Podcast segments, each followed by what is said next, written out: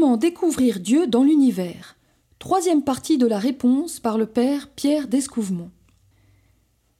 D'abord notre désir d'infini. Nous ne sommes jamais satisfaits par le monde.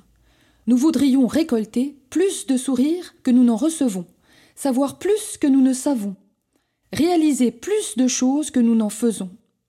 Oui, l'homme est un perpétuel insatisfait, un désir d'infini. Étrange réalité que ce cœur humain qui, tel un gouffre infini, aspire à être comblé par une réalité elle-même infinie. Ce désir d'infini est l'une des plus belles marques de l'ouvrier divin sur son œuvre. Ensuite, notre exigence de justice. La révolte de notre conscience morale contre les injustices du monde est sans doute la plus belle trace de Dieu au cœur de l'homme.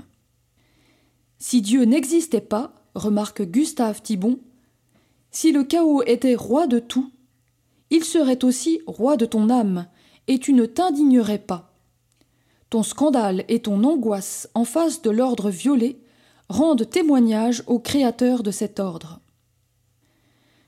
Heureux qui reconnaît dans le cri obstiné de son âme face à la médiocrité des hommes et au souvenir de ses propres lâchetés, l'écho d'une exigence absolue de justice qui s'impose aux hommes.